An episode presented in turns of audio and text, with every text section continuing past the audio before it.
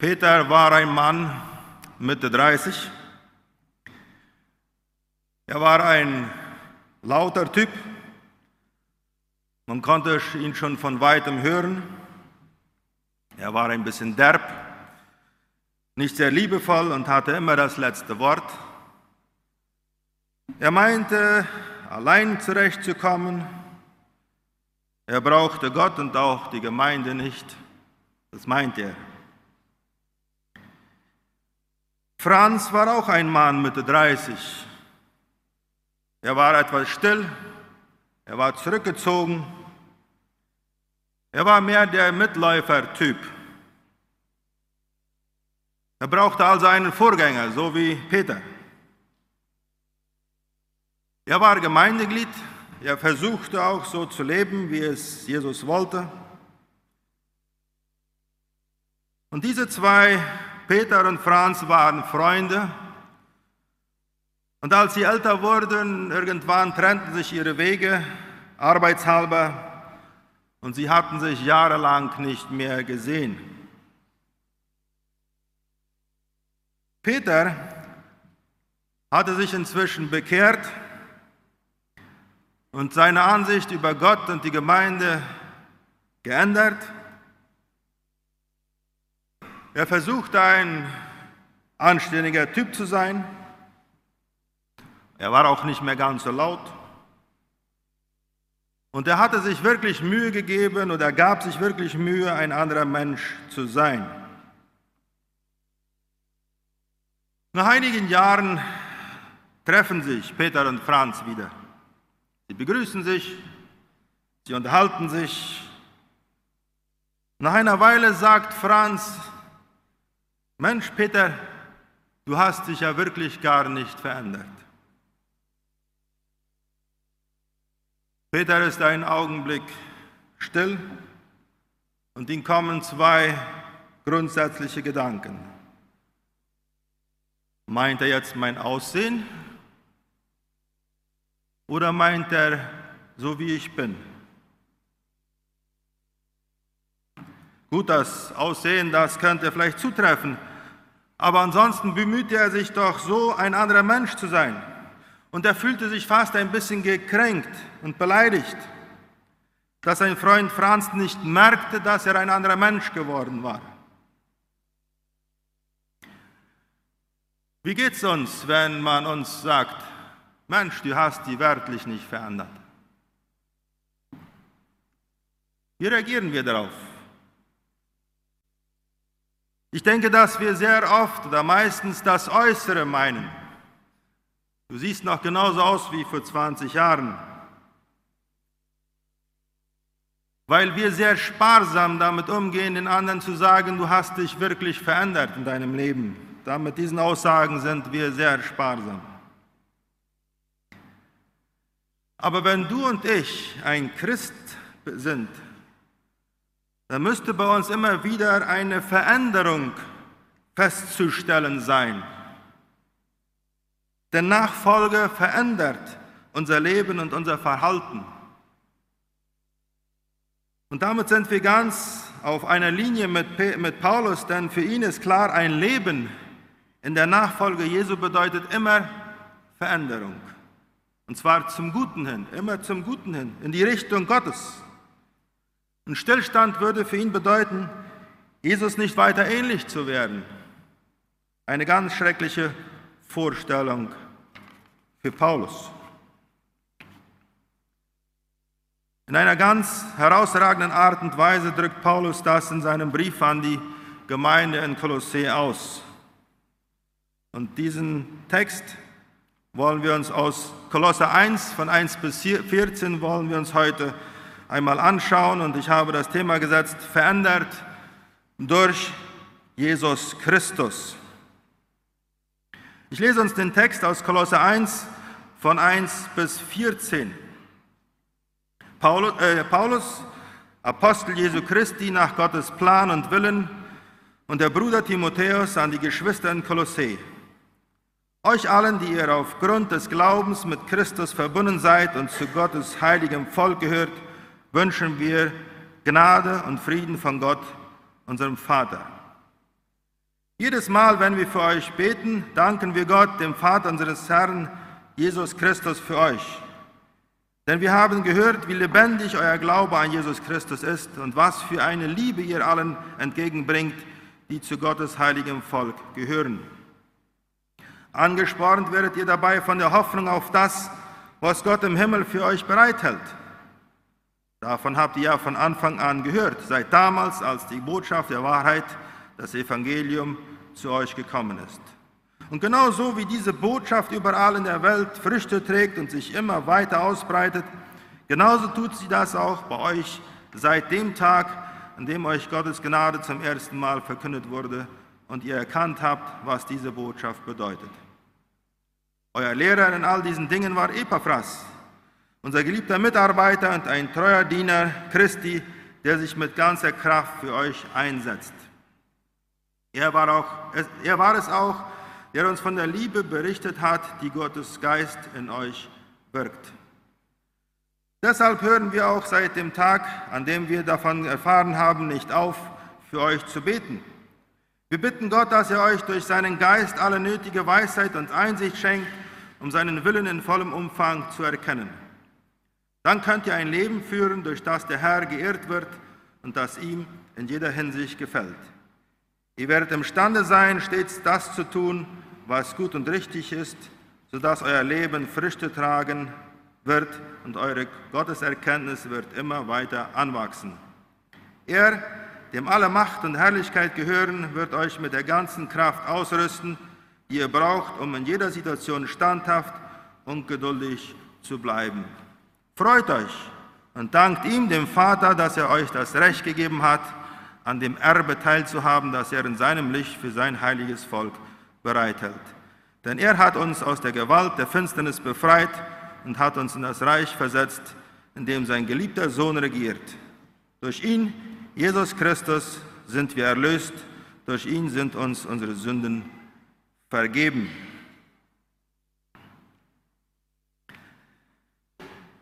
Erst einmal zur Einführung einiges zum Kolosserbrief. Paulus ist der Verfasser dieses Briefes und er schreibt ihn an die Gemeinde in Kolossee. Kolossee war eine relativ kleine Stadt in Lykostal an der Mittelmeerküste des heutigen Syrien. Paulus kennt diese Gemeinde gar nicht. Er war niemals da. Denn er hatte diese Gemeinde auch nicht gegründet, sondern Epaphras, sein Mitarbeiter, hatte sie gegründet. So haben wir auch eben in Vers 7 gelesen. Paulus sitzt seit dieser Zeit, als er diesen Brief schreibt, im Gefängnis und hat wahrscheinlich vom Epaphras, der ihn besucht oder der jedenfalls bei ihm war, von den Problemen in der Gemeinde gehört. Und wir fragen uns vielleicht, warum sich denn Paulus mit diesen Problemen befasst und nicht der Gemeindegründer selbst, Epaphras in diesem Fall. Aber Paulus sieht sich als, selbst als Apostel der Heiden und die Gemeinde in Kolossä war hauptsächlich aus Heidenchristen, bestand hauptsächlich aus Heidenchristen. Und so fiel sie in seiner Zuständigkeit. Und als ich so in der Vorbereitung war, dachte ich so, der Paulus, der glaubt doch, er musste sich überall einmischen. So, dieser Gedanke kam mir, auch wenn er die Gemeinde nicht gegründet habe, er musste überall sich einmischen. Das waren so menschliche Gedanken.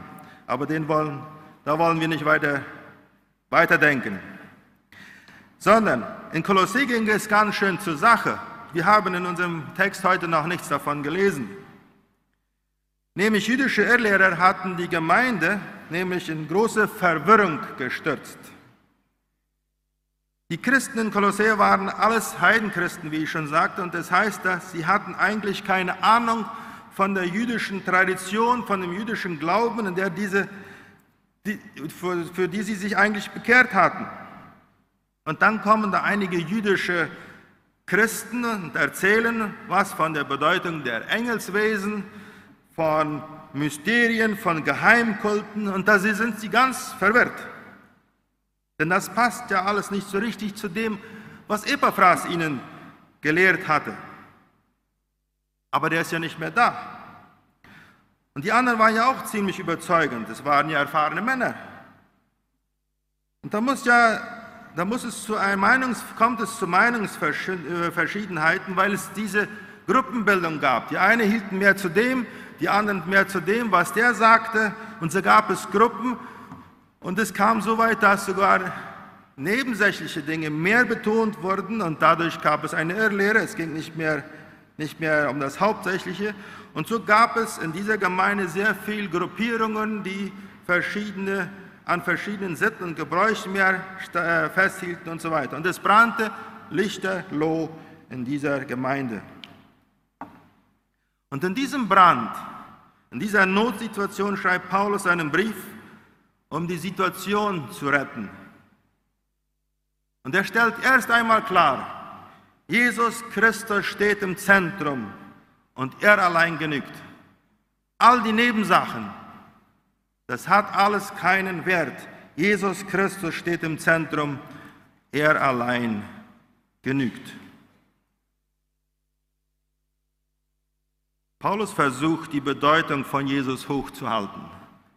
Jesus ist etwas wert. Er ist der Herr des Kosmos. Nicht irgendwelche Engel, nicht irgendwelche andere, sondern Jesus Christus.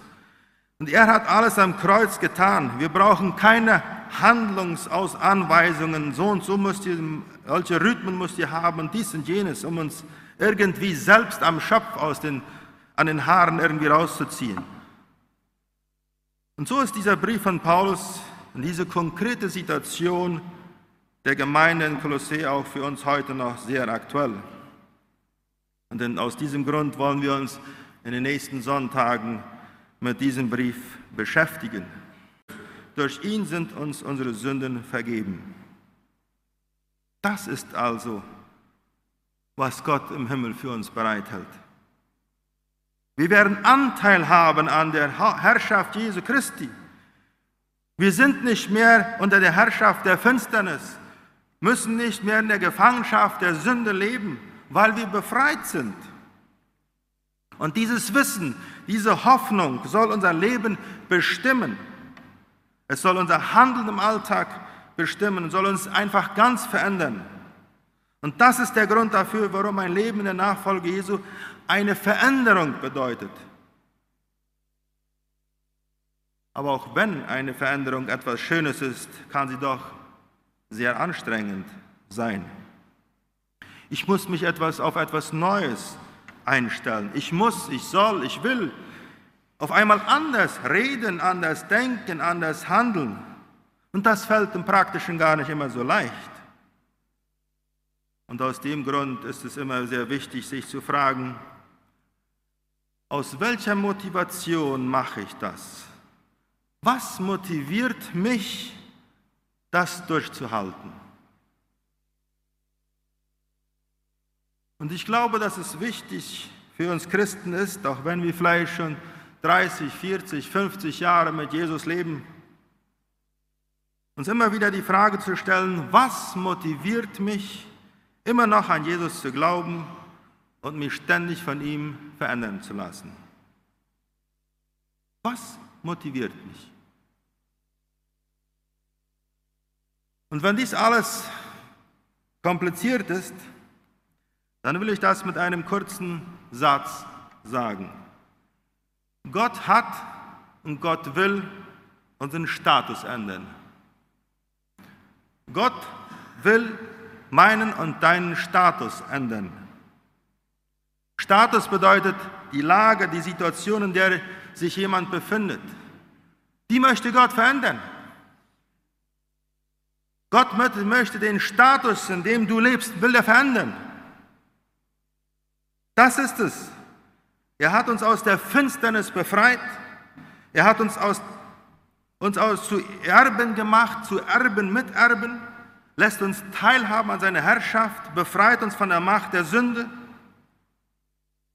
Unser Status als Menschen hat sich ganz verändert, wenn wir Jesus angenommen haben. Wir sind nicht mehr von Gott getrennt. Es ist nicht mehr eine Wand, eine Kluft dazwischen. Es ist nicht nur eine Annäherung zu Gott passiert, sondern wir sind Erben, wie ich gesagt habe, Kinder geworden. Gott, Jesus hat unser Leben, unsere Perspektive, unser Sein komplett auf den Kopf gestellt. Und diese Statusänderung, dieses auf den Kopf stellen, ist die Motivation dafür, unser Leben so zu gestalten, wie Gott es will. Veränderung zuzulassen. Jetzt wollen wir einmal ganz konkret werden. Was heißt das für mich? Und hier müssen wir uns auf unser Leben im Alltag, müssen wir auf unser Leben im Alltag schauen. Lasst wir es mal so ein bisschen bei uns vorbeiziehen.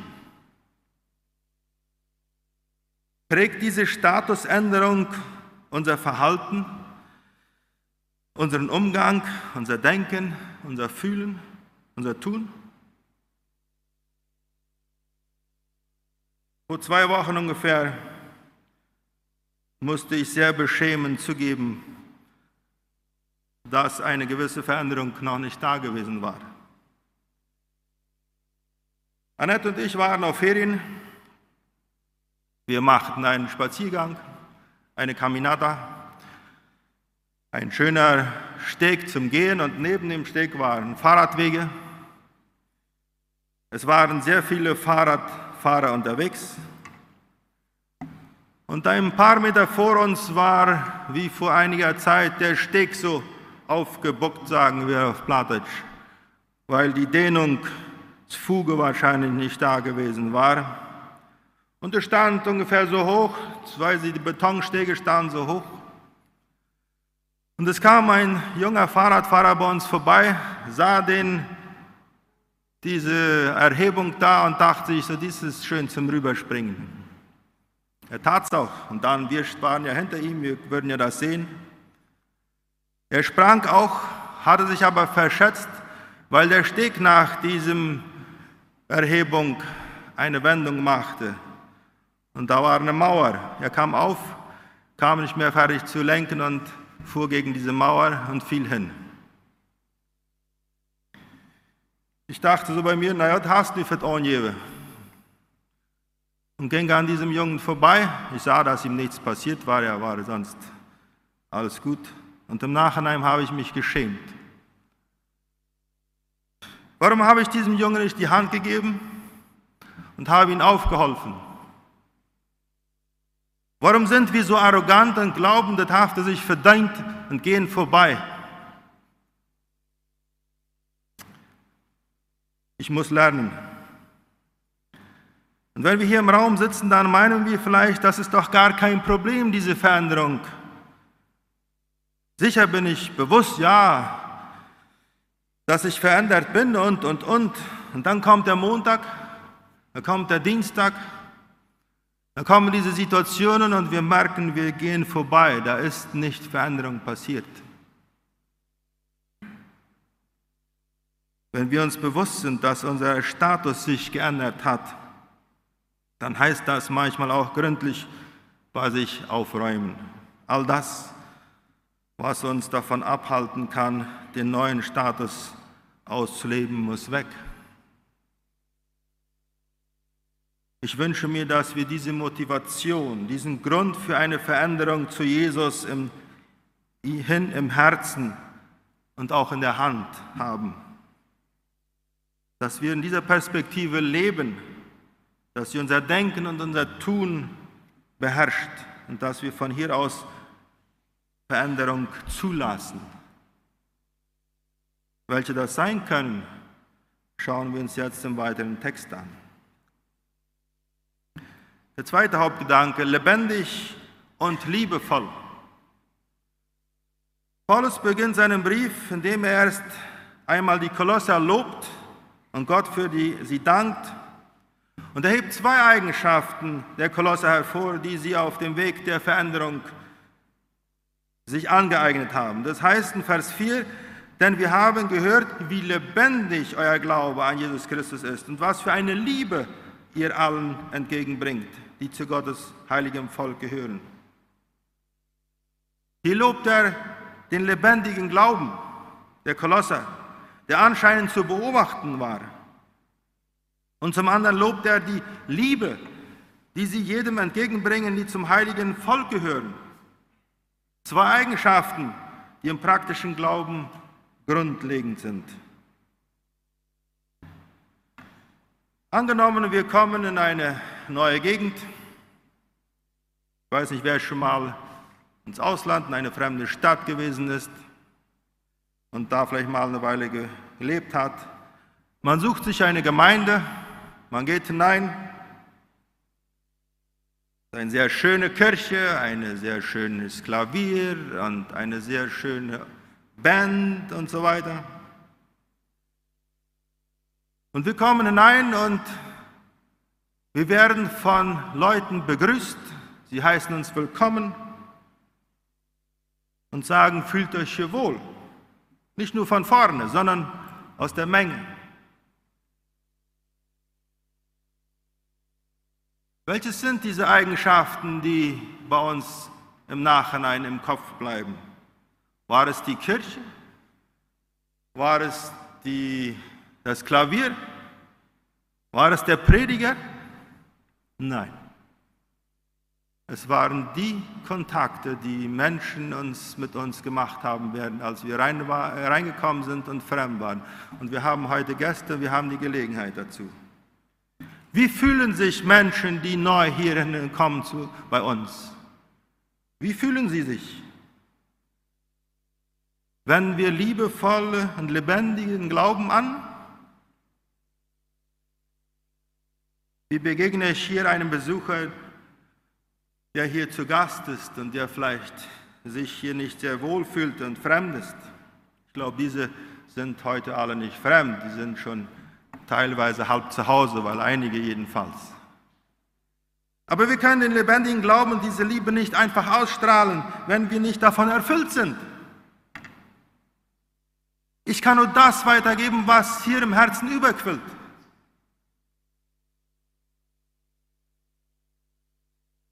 Aber da stellt sich doch die Frage, was ist lebendiger Glaube? Wie äußert er sich? Und das erste sagt Paulus hier ja ganz klar, indem wir unseren Mitmenschen lieben. Und das sagt Paulus zu den Kolossern. Und was für eine Liebe ihr allen entgegenbringt, die zu Gottes heiligen Volk gehören. Ja, sagen wir vielleicht, die sympathischen Menschen, mit denen komme ich klar. Bei denen fällt mir das nicht so schwer, aber davon ist hier gar nicht die Rede. Aber ich frage einmal andersherum. Haben wir uns schon mal gefragt, ob es leicht ist, mich zu lieben? Wir schauen immer danach, ja, der andere mehr mir nicht. Haben wir schon mal überlegt, ob es ob mit dem Verhalten, was ich habe, es leicht ist, mich zu lieben? Verhalte ich mich so, benehme ich mich so, dass andere mich gerne lieben, mich mögen und es ihnen leicht fällt? Da bin ich immer sehr dankbar, dass Gott in Paulus hier realistische Anforderungen an uns stellt. Wir müssen nicht die ganze Welt lieben. Es reicht, wenn wir hier in der Gemeinde erstmal unseren Nächsten und die in unserer Gegend sind, mit denen anfangen. Aber das ist eine Herausforderung. Aber diese Liebe kommt auch nicht aus uns selbst heraus, sondern sie ist ein Resultat des Status, der Statusveränderung. Wir können nur Liebe weitergeben, wenn wir unseren Status, wenn Gott unseren Status geändert hat und wir es zugelassen haben, dass er, dass er unseren Status verändert hat, den wir eben erwähnt haben. Und weil Jesus mich befreit hat, kann ich mich verändern, meine Nächsten lieben. Und das müssen wir wollen. Nicht mal seine. Das müssen wir wollen. Willst du das? Will ich das? Willst du den Nächsten neben dir lieben? ihm die Liebe Gottes erweisen, die du in deinem Leben erfahren hast? Das wünsche ich uns. Denn dann würde sich das Gemeindeklima verbessern. Und wir müssen uns ganz konkret die Frage stellen, welches sind die Schritte, die ich gehen muss, um lebendigen und liebevollen Glauben auszuleben? Und zwar auch an solchen Mitmenschen, die mir nicht so positiv sind. Zwei Dinge, die hier wichtig sind. Nämlich, wenn ich anfangen werde, meinen Nächsten zu lieben, ihm mit Liebe zu begegnen, wird es ihn nicht unbeeindruckt lassen. Es wird Kreise ziehen. Den Menschen, den wir mit Liebe begegnen, der, der, das wird nicht einfach so an ihm vorbeigehen. Und zum anderen, das werden wir nicht aus uns heraus schaffen. Das heißt nicht mit eigener Kraft. Es muss erst eine Statusveränderung äh, stattfinden und dann wird Gott das auch durch uns, dann kann er das durch uns bewirken, denn dann haben wir uns geöffnet. Und dann werden wir uns mit Liebe untereinander begegnen. Und der dritte Hauptgedanke, Erkenntnis und was daraus erwächst. Erkenntnis und was daraus erwächst. Paulus hat die Gemeinde der Kolosser viel gelobt und Gott gedankt, aber eine Sache wünscht er sich von, noch von ihnen. Vers 9, zweiten Teil, wir bitten Gott, dass er euch durch seinen Geist alle nötige Weisheit und Einsicht schenkt, um seinen Willen in vollem Umfang zu erkennen. Was für eine Bitte. Gott möge Weisheit und Einsicht schenken, um seinen Willen zu erkennen. Und ich habe mich gefragt, haben wir schon mal darum Gott gebeten, schenke du mir Weisheit, dass ich dein und, und Einsicht, damit ich deinen Willen erkenne? Ich habe schon oft Gott um Weisheit gebeten, wenn ich Entscheidungen treffen muss und wo ich und so weiter. Aber Weisheit, um deinen Willen zu erkennen, muss ich zugeben, habe ich, glaube ich, noch nicht. Ich habe darum gebeten, dass ich seinen Willen erkennt, aber schenkt mir diese Weisheit. Aber wollen wir uns heute mal mehr damit beschäftigen, was daraus wird, welche Veränderung eintritt, wenn wir weise geworden sind, Einsicht bekommen haben und dadurch dann seinen Willen erkennen. Und in Vers 10 und 11 haben wir, steht, dann könnt ihr ein Leben führen, durch das der Herr geehrt wird und das ihm in jeder Hinsicht gefällt. Ihr werdet imstande sein, stets das zu tun, was gut und richtig ist, sodass euer Leben Früchte tragen wird und eure Gotteserkenntnis wird immer weiter anwachsen. Er, dem alle Macht und Herrlichkeit gehört, wird euch mit der ganzen Kraft ausrüsten, die ihr braucht, um in jeder Situation standhaft und geduldig zu bleiben. Boah, die jungen Menschen würden sagen, cool, was hier steht. Wenn wir seinen Willen erkennen, werden wir ein Leben führen, durch das Gott geirrt wird. Es geht hier gar nicht darum, dass wir eine Liste mit Geboten und, und Verboten erkennen werden. Wir werden sehen, was wir dürfen, was wir nicht dürfen und was wir alles tun sollten. Nein, es geht darum zu erkennen, dass das einzige Ziel eines Christen ist, Gott zu verherrlichen, ihn zu ehren. Dazu hat Gott uns geschaffen. Und das klingt uns vielleicht manchmal komisch, wenn es heißt, Gott hat die Menschen geschaffen, damit wir ihn ehren sollen. Das ist doch ziemlich egoistisch. Ja, Gott ist egoistisch. Aber das ist bei ihm nicht negativ. Er hat die Menschen geschaffen in erster Linie, um ihn zu verherrlichen. Wir sind geschaffen, um Gott zu verherrlichen. Aber darüber brauchen wir uns nicht schlecht fühlen, dass Gott so denkt. Und mir kam ein, eine Begebenheit in den Sinn. Vor ein paar Jahren haben wir, spielte Neuland und Fernheim in Fernheim das letzte Fußballspiel des Menefeppa und Neuland gewann. Ich war bei dem Spiel dabei. Neuland gewinnt. Neuland war Sieger. Und stolz zogen wir aufs Feld. Dann ehrten, dann ehren wir, äh, stolz zogen wir aufs Feld und bejubelten unsere Spieler. Wir waren stolz auf unsere Mannschaft, die gewonnen hatte. Auch wenn wir, ich, nichts dabei dazu beigetragen hatte, dass die gewonnen hatten. Die Mannschaft hatte uns Ehre bereitet. So war es. Und genauso ist es mit Gott.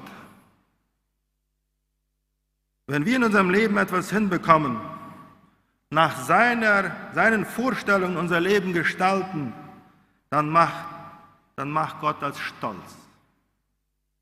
Dann ehren wir ihn mit unserem Leben.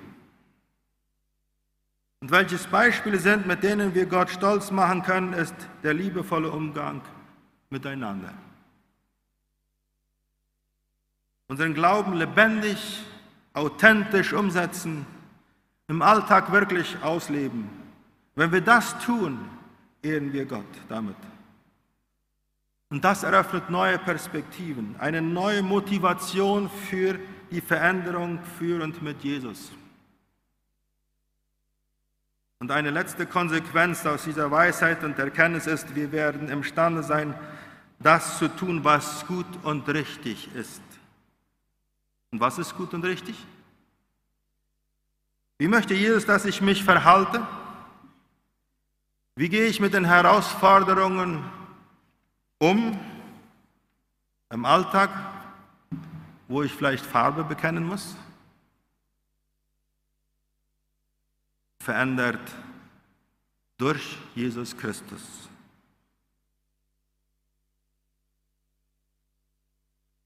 Ich glaube, wenn wir Jesus nachfolgen und uns darauf einlassen, uns von ihm verändern zu lassen, wenn wir dafür offen sind, uns diese Weisheit und Erkenntnis von ihm geben zu lassen, dann werden wir in diesem Punkt in großen Schritten weiterkommen und werden wachsen. Dann werden wir Jesus ähnlicher werden. Wir werden verändert werden. Und dann werden wir gar nicht mehr so genau fragen, darf ich dies oder darf ich das? Wir werden das schon merken was für uns gut ist und was nicht, ohne zu fragen, ob ich das darf oder nicht. Warum nicht? Weil Jesus mich verändert hat. Und sein Geist wird mich lenken. Und wenn wir, Jesus, wenn wir uns Jesus zur Verfügung stellen, dann wird er uns verändern, uns prägen und uns weise machen, die wir ihn ähnlicher, wie wir ihn ähnlicher werden können. Veränderung ist oftmals anstrengend, auch mit Arbeit verbunden, aber sie lohnt sich. Und wenn uns jemand nach längerer Zeit wieder sieht und uns dann sagen möchte, würde, Mann, du hast dich aber verändert. Das wollen wir doch alle, oder? wenn man uns sieht und sagt, du hast dich aber verändert. Amen. Stehen wir auf zum Beten.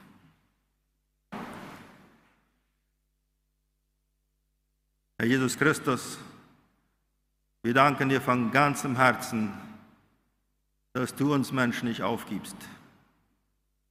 Wir leben vielleicht 20, 30, 40 Jahre schon mit dir